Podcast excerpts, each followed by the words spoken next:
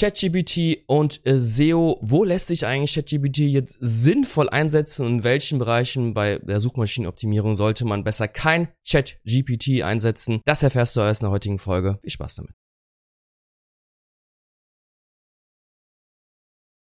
Erster Punkt, was man eher ChatGPT nicht geben sollte, sind Keyword-Recherchen. Das wurde ja am Anfang relativ stark gehypt. Hey, mit ChatGPT kann jetzt jeder ganz einfach tolle Keyword-Recherchen machen, Riesenlisten und ihr braucht die ganzen Tools nicht mehr. Und ja, die Wahrheit ist leider genaue Gegenteil ist der Fall. Äh, ChatGPT macht zwar erste Ideen und man kann das alles schön in Tabellen ausspielen lassen, aber letzten Endes kommst du nicht an den kostenpflichtigen Tools vorbei. Hier mein kleines Beispiel mit ChatGPT habe ich dann äh, das Tool gebeten drum, dass er doch bitte Keyword-Ideen zum äh, Beispiel Büromöbel mal generieren sollte. Die Keyword-Ideen an sich sind nicht schlecht. Büromöbel kaufen, online, günstig, ergonomisch, Design etc. Wenn man sich allerdings das Suchvolumen, was er hier angibt, er sagt natürlich auch selbst, hey, Suchvolumen ist, meine Daten sind von 2021, Suchvolumen könnte sich gegebenenfalls geändert haben. Wenn man sich das hier das erste anschaut, Büromöbel kaufen, wird angeblich 5000 mal gesucht. Wenn ich das hier mit dem KW-Finder eingebe, wird es 660 mal gesucht und hier 700 mal. Darüber lässt sich natürlich Ewigkeiten drüber streiten, wie generieren die ganzen Toolanbieter, das Suchvolumen etc. Äh, Google verschleiert ja auch vieles. Vieles wird so ein bisschen gewürfelt gefühlt, aber das ist schon ein krasser Unterschied. 5000 Suchanfragen und hier nur 700 bis 660 Suchanfragen. ChatGPT sollte man mehr als Einsteigertool sehen, das einem zum Beispiel bei der Themenfindung für Cluster, für Topics, für ja bestimmte Begrifflichkeiten einfach einen ersten Einstieg darstellt und später kann man dann weiter recherchieren mit kostenpflichtigen Tools oder mit Tools, die es einfach besser können als ChatGPT. Es muss nicht immer kostenpflichtig kostenpflichtig sein. So ist zum Beispiel der äh, Surfer SEO bzw. der Keyword Surfer von dem Toolanbieter Surfer SEO, so ist es richtig. Äh, mit dem kann ich über die Google-Suche wunderbar mir Keyword-Ideen generieren lassen, das Suchvolumen auch anzeigen lassen. Das kommt deutlich näher ran, als das ChatGPT schafft. Und hier kann ich mir zum Beispiel kostenlos Ideen generieren lassen und diese sammeln. Und ChatGPT dient sozusagen als ja Einstiegspunkt, wo ich eben sagen kann, ja, ich möchte zu Büromöbel einfach recherchieren, was gibt's denn da überhaupt für Themencluster und Themenideen. So habe ich ChatGPT gefragt, er soll doch bitte einfach mal Themenideen zum Keyword Büro Möbel generieren und das ist schon relativ nützlich für den Anfang, wo er einfach dann unterteilt, ja, welche Arten von Büromöbel gibt es, ergonomische Büromöbel, Homeoffice etc. Also man kann ja praktisch eine, eine Einstieg zu einer Seitenarchitekturplanung hiermit äh, generieren lassen, wo man einfach sagen kann, ja, wir planen jetzt einen neuen Shop, wir wollen unseren Shop vielleicht erweitern, welche Themenideen sind uns denn noch nicht auf dem Schirm und das ist eigentlich extrem spannend, so sogenannte Keyword Gaps damit äh, zu finden. Nächster Punkt, wo man ChatGPT unbedingt unbedingt einsetzen kann oder sollte, ist in dem Bereich Suchmaschinenoptimierung und Weiterbildung. Wenn du dich da bei der Suchmaschinenoptimierung noch nicht fit fühlst, kannst du natürlich ChatGPT ganz viele Fragen stellen. Eine Warnung vorab, es sind natürlich Zusammenfassungen aus dem Web, die da zusammengetragen werden von ChatGPT. Ähm, so richtig in die Tiefe geht das meistens nicht, wenn man nur ein, zwei Fragen stellt, da muss man schon das Tool äh, entsprechend äh, durchbohren mit äh, Fragen. Dann kann man allerdings schon äh, sehr, sehr viel lernen. Und so habe ich zum Beispiel ChatGPT hier in dem Beispiel mal gefragt, wie man eine gute und themenrelevante Backlinks für die eigene Webseite aufbauen kann. Hier nochmal der Hinweis, ChatGPT hat Informationen von 2021, hat keinen direkten Zugriff aufs Web. Trotz alledem kann man hier sehr, sehr viele Fragen stellen und sehr, sehr viel lernen. Also klassisch wie ein Blogartikel hat das Chatprogramm jetzt äh, ganz, ganz viele Ideen hier aufgelistet und ich habe gesagt, einfach mal hier in der nächsten, in der nächsten Frage, hey, diese Linkbait-Inhalte, die du jetzt hier angeteasert hast, das ist natürlich alles sehr, sehr oberflächlich. Äh, erzähl mir genau, äh, was ist denn Linkbait, wie kann ich das umsetzen, etc. Und so kann man sich selbst, ja, Self-Education, sage ich einfach mal, äh, sich weiterbilden und das ist natürlich äh, sehr, sehr nützlich. Ich habe ChatGPT einfach mal ein bisschen ja tiefer gebohrt und einfach Fragen gestellt, die nicht auf jeder Webseite zu finden sind, besonders im Bereich äh, Linkbaits. Und dann habe ich dann gefragt, was ist denn überhaupt ein Re-Outreach? Und äh, bei dieser Frage war ich ja eigentlich gar nicht so sicher, ob äh, das Tool das kennt oder oftmals ist bei ChatGPT ja auch so, dass er gerne mal lügt und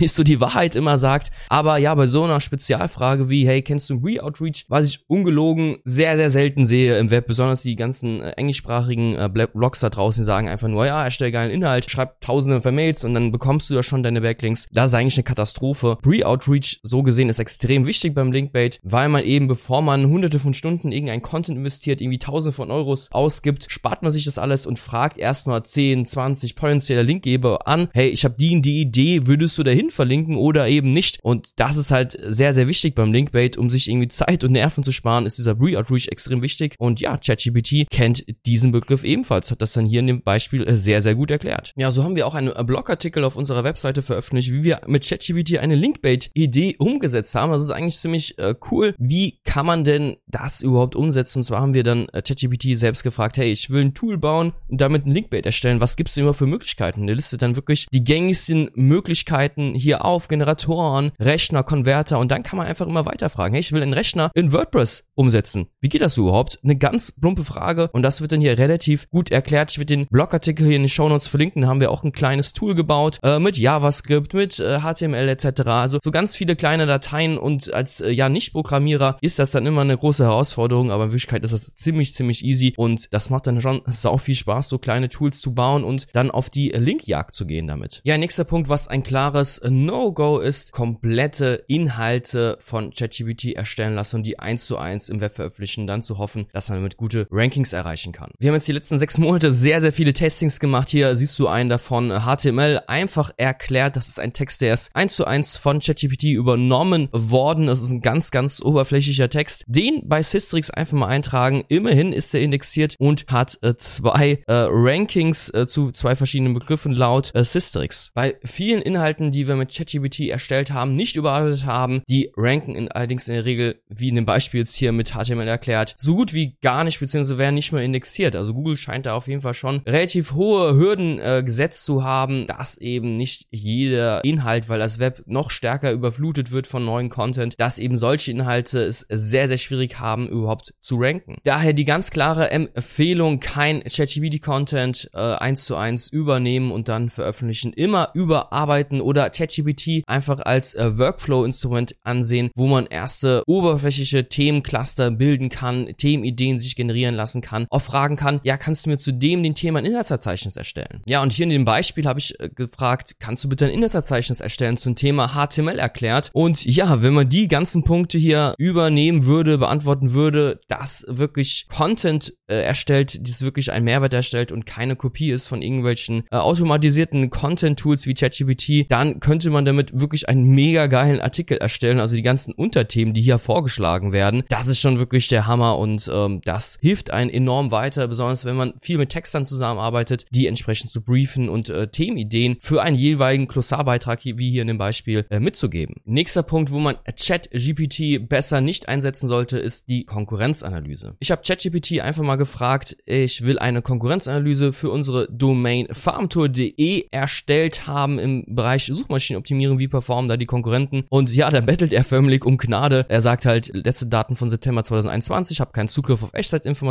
Es gibt Tools wie SEMrush, Ahrefs, bitte nimm die doch. Es gibt sogar auch, äh, wo steht's, kostenlose Testversion, bitte Herr Barbar mit mir, bitte belästige mich nicht mit so einer Frage. Relativ witzig. Also wie gesagt, äh, Konkurrenzanalyse mit ChatGPT ist eher nicht möglich. Was gute Einsatzmöglichkeiten ist mit ChatGPT, alles natürlich was mit äh, Content zu tun hat. Also zum Beispiel Title Tags, Meta Descriptions, alles was auch kleinere Textinhalte beinhaltet. Also du kannst mit ChatGPT schlecht einen ganzen Aufsatz schreiben, riesige Blogartikel über 10.000 Wörter. Das wird sehr, sehr schwierig. Allerdings alles was so kleinere Fleißarbeiten sind, wie erstellen wir einen schönen Title Tag zu dem, dem Keyword, geht wunderbar mit ChatGPT. Hier mal ein kleines Beispiel zum Keyword SEO Konkurrenzanalyse habe ich das Tool mal gebeten, einen Title Tag mit maximal 150 Zeichen zu generieren. Das Keyword soll möglichst am Anfang stehen. SEO Konkurrenzanalyse, so gewinnen Sie den Wettbewerb in Suchmaschinen Ranking, jo, geht so. Also äh, ist nicht perfekt. Kann man natürlich mit dem Subwatcher immer, äh, Subwatcher sage ich schon, mit dem Sub Review Snippet Generator von äh, Systrix kann man das natürlich immer ein bisschen prüfen. Ja, geht so. Wie gesagt, Kreativität ist nicht so die Stärke von ChatGPT. Also da könnte man jetzt sagen, hey, gefällt mir gar nicht, bitte schreib einen neuen etc. Oder äh, liste mir irgendwie fünf, sechs Ideen auf,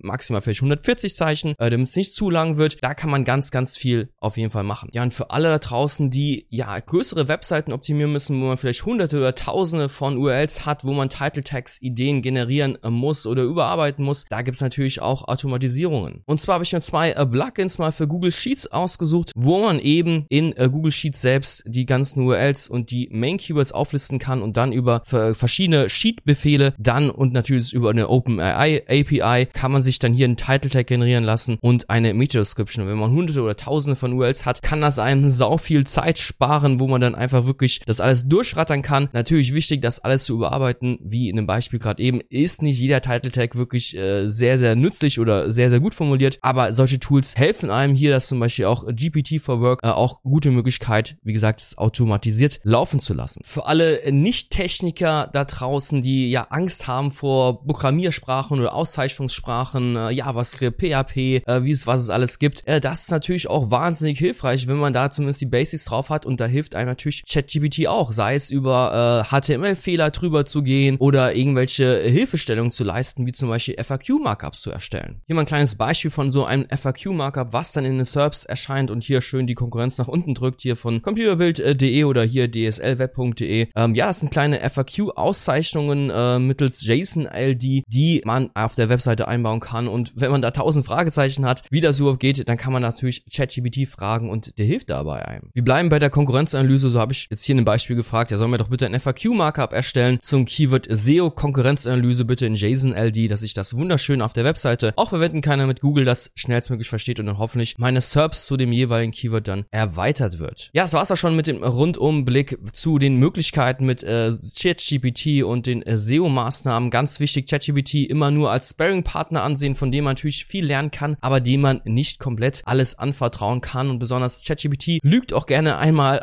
etwas und deswegen sollte man immer alles überprüfen, kritisch hinterfragen und niemals die Texterstellung zum Beispiel eins zu eins ChatGPT übergeben. Immer das ein bisschen vielleicht als Einstiegstool äh, nutzen, erste Themenideen generieren lassen, kleinere Programmiersachen übergeben, aber dann, wenn es in die Tiefe geht, bitte selbst äh, dann entsprechend die Hand anlegen und äh, das entsprechend Experten anvertrauen. Und ChatGPT ist nur als Einstiegshilfe nützlich, mehr aber aktuell noch nicht. Und ich würde sagen, wir sehen uns dann bis zur nächsten Folge. Hau rein, mach's gut. Ciao.